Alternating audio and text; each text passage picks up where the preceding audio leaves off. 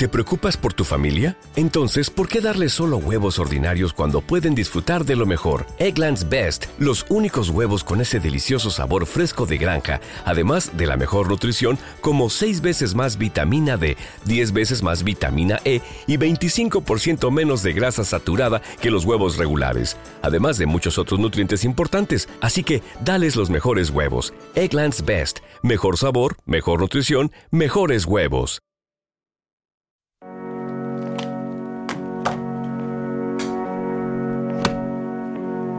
Adiós, Eva. Hasta el lunes, buen fin de... Igualmente. Derrotero. Pásalo bien. Camino, dirección, medio tomado para llegar al fin propuesto. Conjunto de datos que indican el camino para llegar a un lugar. Bueno, ¿qué? ¿Nos vamos? Dirección que se da por escrito para un viaje, de mar. Paséis buen fin de. Libro que contiene un derrotero. Hasta luego. Línea marcada en el mapa de mareas para guiar a los pilotos. Derrota. O rumbo. De derroteros. Derro- derrotero. Derroteros. Dos. Pensar paseando con Santiago Albarrico. Hola, Santi, ¿qué tal? ¿Cómo estás? Buenos días, Javier. Pues eh, estoy bien. Estoy ahora mismo eh, en Valladolid, ¿Mm? viendo a través de la ventana caer una copiosísima ne- nevada que me hace como de alguna manera corregir por adelantado todo aquello de lo que quería hablar contigo a continuación. ¿Por qué? No, bueno, porque mira, eh, el otro día, viendo una de estas imágenes eh, absurdas que te llegan, eh, no sabe por qué día, de un entrenamiento del ejército de Corea del Norte en las condiciones más adversas, en medio de la nieve, en lagos helados, eh, y todos ellos soldados pues muy viriles, eh, con el pecho desnudo, que quebraban con, con la mano eh, placas de, de hielo y, y, rodaban por lugares eh, inverosímiles, eh, eh, puertos de montaña, etcétera, pues, pues de pronto me di cuenta de que acompañaban cada movimiento o coronaban cada movimiento con un con un grito, con un grito que les salía del, del cuerpo como si de alguna manera fuera necesario para culminar esas esas proezas físicas. Y entonces eh, mm, se me ocurrió que podíamos hablar de la diferencia entre la fuerza y el, y el, y el poder, a partir de una definición extraña, completamente, si quieres, eh, eh, empírica y, y al mismo tiempo nada filosófica, y es el hecho de que, de que la fuerza es ruidosa y el poder es silencioso. ¿Ah? Pero estoy viendo caer la nieve y, y la nieve es muy silenciosa. Muy silenciosa. De manera que, que el que quizá pues la nieve sería poder mientras que las tormentas son fuerza. Eh, dentro de la naturaleza eh, también habría fuerza y poder. En fin, en cualquier caso quería quería que habláramos un poco de esto, porque sí es verdad, me he dado cuenta de que en realidad eh, las motos rugen, los guerreros gritan, la dinamita estalla, la dinamita viene del, del término dynamis griego, que quiere decir eh, precisamente precisamente fuerza, ¿no? Y, y bueno, pues pues me da la sensación en efecto de que la fuerza es es es todo ruido, es es muy ruidosa. Eh, y no hay que confundirla necesariamente con la con la violencia. Quiero decir que igual que hablamos enseguida que hay un que hay un que hay un poder eh, probablemente bueno o emancipador o, o favorable, también hay una fuerza que, que, que no es que no es violencia, ¿no? Lo que diferencia, yo creo, eh, en este en este sentido, si hablamos del, del en términos acústicos, es que de alguna manera la, la fuerza ocurre en el en el cuerpo, ¿no? Mientras que el poder ocurriría más bien entre entre los los los cuerpos. ¿Qué quieres decir? fuerza.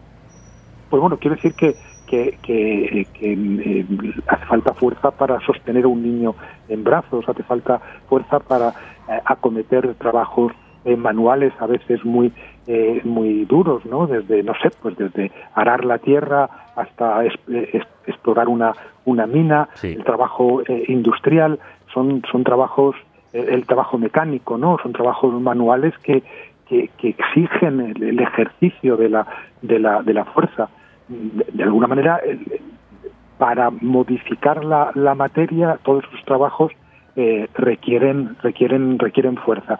Y esa fuerza de alguna manera es ruidosa no porque si eres un mecánico un carpintero utilizas herramientas que, que cortan la madera, que, que, golpean y percuten en, en el hierro, eh, en fin, que, que la, la, fuerza eh, no necesariamente es negativa, pero sí que es de alguna manera eh, ruidosa y lo es eh, porque mantiene un vínculo de inmediatez con, lo, con el cuerpo y con los otros cuerpos que en cambio el, el poder de alguna manera suprime o ignora o pasa por alto. ¿no? Recuerdo que, que me decía hace tiempo un filósofo argentino, me decía que, que el poder no, no grita y, y es cierto, Mm, también si pensamos en estos poderes silenciosos que, que de alguna manera eh, conspiran contra nuestra vida o que la gestionan o la manejan, ¿no?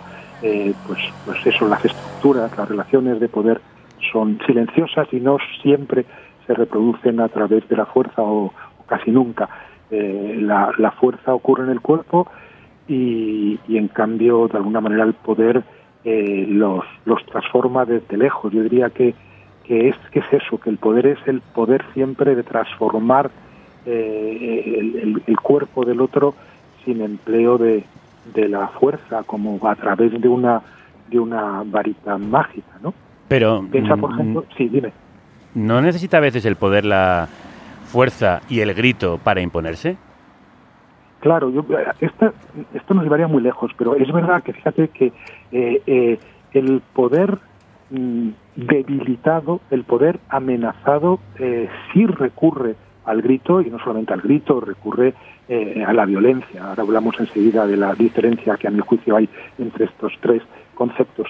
Pero yo creo que fíjate que, que ese es un signo siempre de debilidad del, del poder. Cuando el poder se vuelve retórico o demagógico, porque naturalmente hay también eh, violencia verbal, y desde luego cuando el poder tiene que recurrir a sacar los tanques a, la calle o, tiene que recurrir a, a, la, a, tortura, a los campos de concentración, eh, a la represión eh, violenta de, de, cualquier forma de protesta, yo creo que eso indica siempre debilidad. Un poder, hay que imaginar un poder perfecto, no hay ningún poder perfecto, felizmente, porque entonces eh, estaríamos en, en, manos eh, de, cualquiera sin ningún posible eh, modo de resistencia. Pero si imaginamos un poder perfecto, es un poder así con, con, mayúsculas, pues realmente lo concebimos como un poder que mueve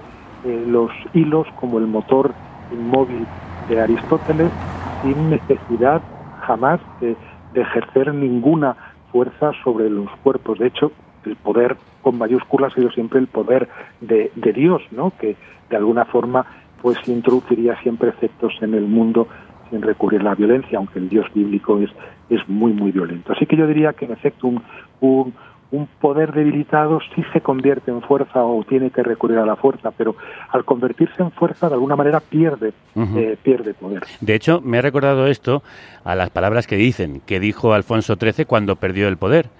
Dijo exactamente, creo recordar, cuando uno ha perdido la fuerza de las razones y solo le queda la fuerza de los actos, debe retirarse, debe irse. Pues eh, bien, lo comprendió muy tarde eh, Alfonso XIII, como sabemos, y utilizó muchas veces su poder también para ejercer fuerza aquí y allá en su en su favor, como ha ocurrido siempre con los con los Borbones. Pero creo que tiene toda la razón, porque el ser un, un, corrupto, eh, un rey corrupto no te impide eh, ser inteligente a veces, y creo que, eso es eso es cierto. Entonces, cuando tú tienes que acercar demasiado a los a los cuerpos, es que estás eh, perdiendo poder. De hecho, sabemos que históricamente eh, el, poder aumenta a medida que se aleja de los de los de los cuerpos incluso quiero decir eh, el poder el poder de matar cuando tienes que matar de cerca con un cuchillo es porque no tienes el poder para, para lanzar una bala o para dar una orden a un sicario desde un desde un despacho en la oscuridad no es decir la fuerza es proximidad y el poder es distancia Sí, yo creo que sí, que el poder es distancia. Además, claro, son distancias ya asumidas. No sé si piensas, por ejemplo, en el poder de un policía de aduanas, que nos ha pasado a todos, ¿no?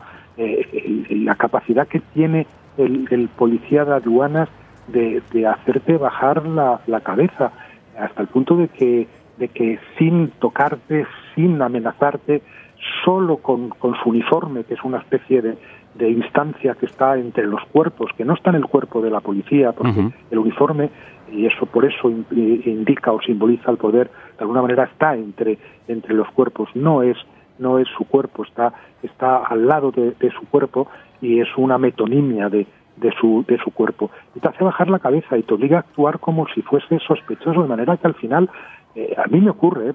yo no sé, no a todo el mundo, hay gente Sí, más sí. segura, eh, pero a mí me ocurre esto de, de, pronto despertar sospechas en el policía de aduana que está mirando mi pasaporte solamente porque porque su su poder eh, me ha obligado a comportarme eh, como un sospechoso. Imagínate si me ocurre a mí, imagínate en todas las aduanas del, del mundo, en los en los inmigrantes, en los desplazados que tienen que, cruzar aduanas, que se sienten culpables de entrada de, de existir eh, que de alguna manera están pues suplicando que se les preste ayuda y, y que mm, conciben eh, la figura del, del policía no como un cuerpo sino como un, un poder eh, más o menos arbitrario del que depende del que depende su destino ¿Y cuál es la diferencia entre fuerza y violencia?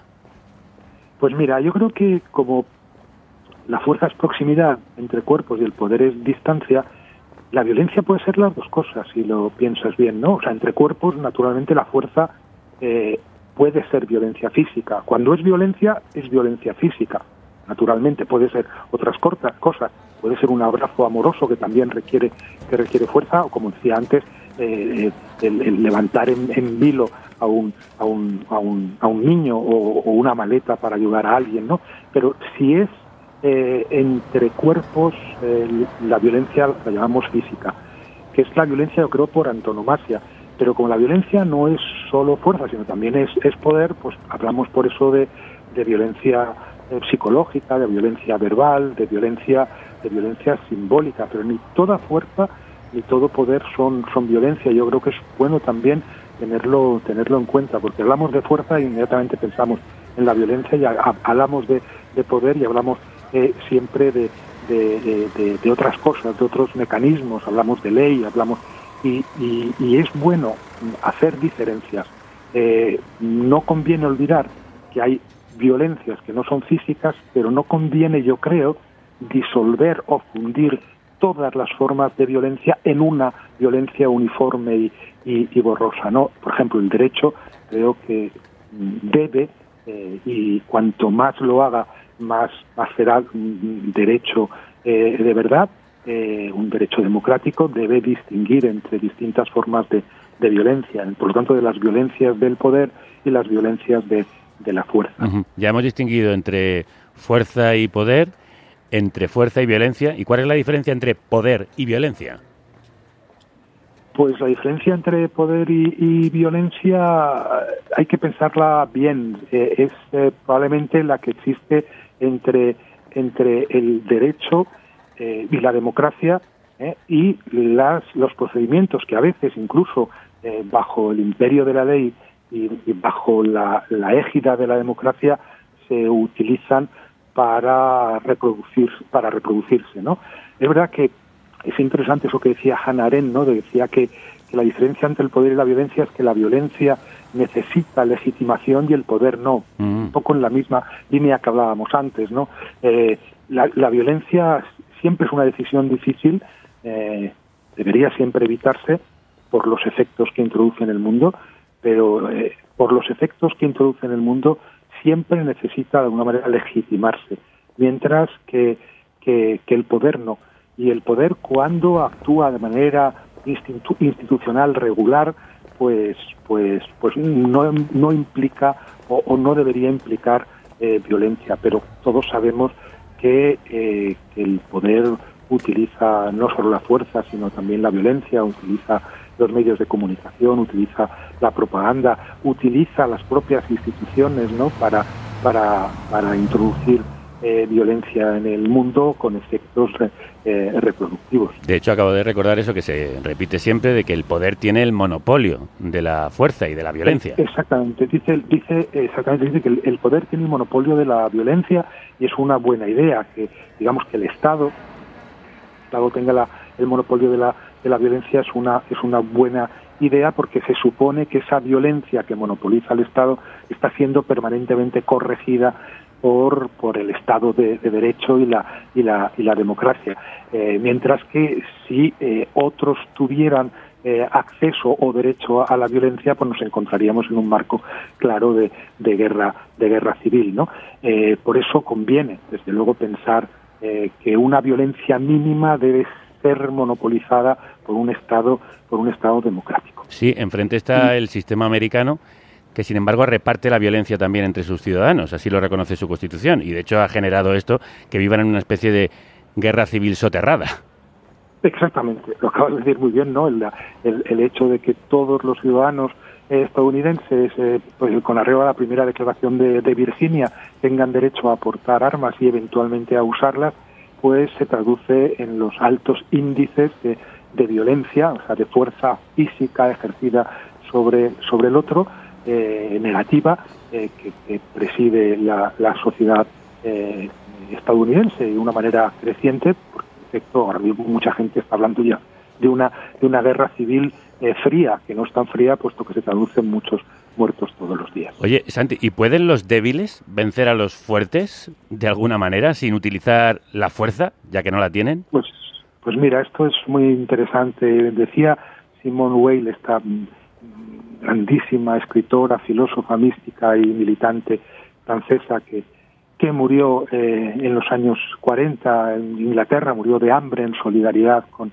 con los que sufrían el dominio nazi en Europa en esos momentos, pues decía Simone Weil que la única verdadera revolución sería aquella en la que los débiles vencieran a los fuertes, pero claro, decía, esto es una paradoja porque para que los débiles venzan a los fuertes, a los fuertes tienen que ser más fuertes que los los fuertes y a partir de ese momento ya no son los débiles los que los que vencen, sino que vuelven a vencer los fuertes o que ahora son otros. Y a esto le preocupaba mucho a Simone Weil que como que como sabes era era más bien libertaria que, que, marxista, ¿no? Y entonces le preocupaba mucho esta idea que además la había vivido de cerca cuando participó en la guerra civil eh, española brevemente y descubrir toda esa esa violencia de las de las de las armas, ¿no? De pronto débiles con armas que se comportaban como, como fuertes eh, y que acababan sucumbiendo a la, a la violencia de los fuertes. Entonces, eh, bueno, pues no sé, debe haber alguna forma. Los débiles lo, han buscado y yo creo que lo han conseguido a veces, porque sí que hay que pensar que hay, que hay como fuerza sin fuerza, hay poder, poder poder sin fuerza y fuerza sin fuerza. Si pensamos el poder sin fuerza, pues está claro, ¿no? Tenemos, tenemos el dinero, eh, que en realidad pues se puede traducir finalmente en una violencia simbólica, pero en principio es un poder claramente sin fuerza y que además podría pensar que en un mundo mejor pues el, el, hecho de, sustituir eh, objetos por, por símbolos e intercambiar los objetos a través de los símbolos tampoco es una mala una mala idea. Luego tenemos la palabra, ¿no? La palabra que, que es un, un poder que no que no tiene que no tiene fuerza eh, pero que puede ser utilizado también por los por los por los débiles. Muchos débiles eh, han, han utilizado el, poder de la palabra para introducir efectos benéficos en él y transformarlo. También se dice la fuerza de la palabra. Claro, pues eso, porque la, palabra tiene fuerza, ya hablamos en efecto de esto. Fíjate que es muy interesante que, a veces se dice que la palabra no sirve para nada. Creo que de esto ya hemos hablado otras veces cuando hablamos de, palabras y de nombres, ¿no? Eh, pero ¿cómo no va, no va a servir para nada la palabra si eh, hoy eh, mismo estamos hablando constantemente de la disputa de los relatos, de la disputa de los medios de comunicación? nada tiene más, más poder que, la palabra o nada utiliza el poder tanto como la palabra y frente a ese poder de la palabra quizá debemos explotar los débiles o los débiles deben explotar la fuerza, la fuerza de la, de la palabra. Y, y, creo que es muy importante. otra cosa, otro poder sin, sin fuerza y un poder que puede ser igualmente negativo que positivo es, es el de la mirada. Hablamos de la mirada del policía de aduana, pero podemos hablar de la, de la mirada amorosa, ¿no? Eh, que Plutarco eh, comparaba con el, con el fuego griego que había destruido las naves que querían eh, tomar eh, Sicilia, ¿no? Eh, esas miradas que encienden, miradas incandescentes, esas miradas que cuando hay correspondencia pues eh, tienen un poder un poder infinito, ¿no? Eh, y, y es un poder sin fuerza, que de alguna manera es un poder mágico y es un poder eh, que jamás va a recurrir a la, a la, a la, a la violencia. Pero ¿el amor es más fuerza o es más poder? Pues, pues mira, te voy a contar rápidamente, si no da tiempo, una historia que me gusta mucho, Sí, sí. que es la historia de, de Du, es una historia china le- legendaria, un cuento chino, digamos, pero no, no, no recogido en un periódico, sino en una tradición eh, de, de fábula. Y, y es, es el cuento de Du. Du es un, un chino en la, en la Edad Media china, pues eh, se gastaba todo su dinero eh, ignorando a, a su familia en, en- en prostitución, juego y bebida, y de pronto se ve sin, sin, sin, sin un duro y acaba no sabe cómo en, de noche, en una noche fría de invierno, en una plaza, eh, quejándose en voz alta, ¡ay! y aparece el, el hombre de la, de la montaña, el viejo de la montaña, que es un anciano con una barba muy poblada, que va apoyándose en un bastón y le ofrece eh, un millón de, de, de yens eh, a cambio de que se comprometa a dejar la, la prostitución, el juego y la, y la bebida y le da un año. Naturalmente esto ocurre tres veces, porque siempre ocurren todo tres veces en los cuentos. Eh, Du lo intenta, intenta em, rehabilitarse, volver con su familia y demás, pero al cabo de un año vuelve a estar arruinado porque se lo ha gastado todo y vuelve a ocurrir lo mismo. Se presenta el viejo este misterioso de la montaña, enjuto y con barba, que le da dos millones de yenes y así hasta la tercera vez. Sí. Y la tercera vez ya finalmente Du se, se regenera y se presenta en la plaza para eh, cumplir eh, lo prometido, porque le ha dicho el viejo de la montaña que si finalmente, eh, a cambio del dinero que le ha dado, él tiene que, hacerle un favor. Conduce a Du a- por un sendero hasta una, fortaleza altísima en la montaña, que es la casa, obviamente, del viejo de la montaña, y allí le, le da la siguiente orden, le dice, veas lo que veas, padezcas lo que padezcas, te hagan lo que te hagan, tú no puedes emitir ningún sonido. Y deja allí al pobre Du eh, sentado y empiezan a ocurrir toda clase de atrocidades a su alrededor. Entra el agua, inunda la habitación, el fuego que lo abrasa, entran demonios que delante de él torturan a su mujer, luego lo torturan a él, eh, y, y, Du una y otra vez mantiene, mantiene silencio, no dice nada hasta que finalmente los diablos deciden, fíjate qué cosa más reveladora Sí. acerca del patriarcado, deciden hacerle a Du lo peor que se le puede hacer a un ser humano y que es volverlo a hacer nacer, pero ahora como mujer Oh. y no como hombre. Y entonces como mujer Du crece, eh, crece siempre mudo porque cumple eh, siempre su palabra, la palabra dada al viejo de la montaña, nunca emite ningún sonido y eh, bueno pues crece y acaba aceptando en matrimonio a un comerciante que sin embargo sospecha que Du no es no es muda no que en realidad eh, esta Du femenina eh, no es no es muda. Eh, Du se queda embarazada tiene un, un niño y, y el marido comerciante pues está todo el rato tendiéndole pequeñas trampas convencido de que en realidad finge su, su mudez para ver si así habla. Eh, pero Du eh, se mantiene siempre, siempre firme y no habla, por mucho que le pellizque, por más que le, le- ponga la zancadilla o le tienda trampas verbales, Du se mantiene completamente en silencio.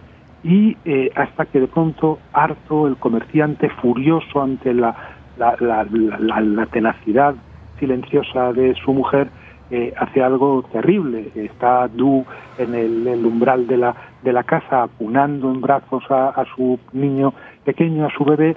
Eh, el marido se lo arrebata de los, de los brazos y lo arroja pum, contra, contra el, el suelo. Oh. Eh, mm, eh, y, y entonces eh, Du no puede evitarlo y, y exclama un ay eh, sonorísimo rompiendo su promesa. Entonces todo desaparece a su alrededor, se vuelve a encontrar en la, en la casa de la montaña y el, y el viejo de la montaña le reprocha vivamente, eh, eh, por culpa suya tiene que volver a empezar de nuevo su obra para fabricar el elixir de la inmortalidad, por culpa de, de Du, eh, que le dice enseguida el reproche que le tiene que hacer, ya no va a ser inmortal. Y le dice, le dice, le dice algo así más o menos como la alegría y el enfado, la tristeza, el miedo, el dolor, el odio, la concupiscencia, todo lo ha superado. pero, añade, no has podido escapar a la fuerza del amor. Es una maravilla porque explica muy bien la, la, la oposición que existe entre, entre el amor y la inmortalidad, ¿no? Entre el, este, este amor que como es fuerza también, también habla, también gime y también, y también protesta, y ese poder que intenta ser siempre inmortal y reproducirse eh, como, como inmortalidad. Bueno, es una historia fascinante. Sí, es una historia fascinante. Entonces, bueno, al final, ¿qué queda, qué a los débiles? Pues yo creo que lo que nos queda también como campo de batalla, ¿no? Pues queda queda el, queda el amor, queda la palabra, queda la mirada y queda también el derecho, que no hay que olvidar que el derecho es un, es un triunfo de los débiles, siempre se pretende que es un instrumento de los fuertes, pero gracias a muchas victorias trabajadas, el derecho también es una, es una victoria de los débiles.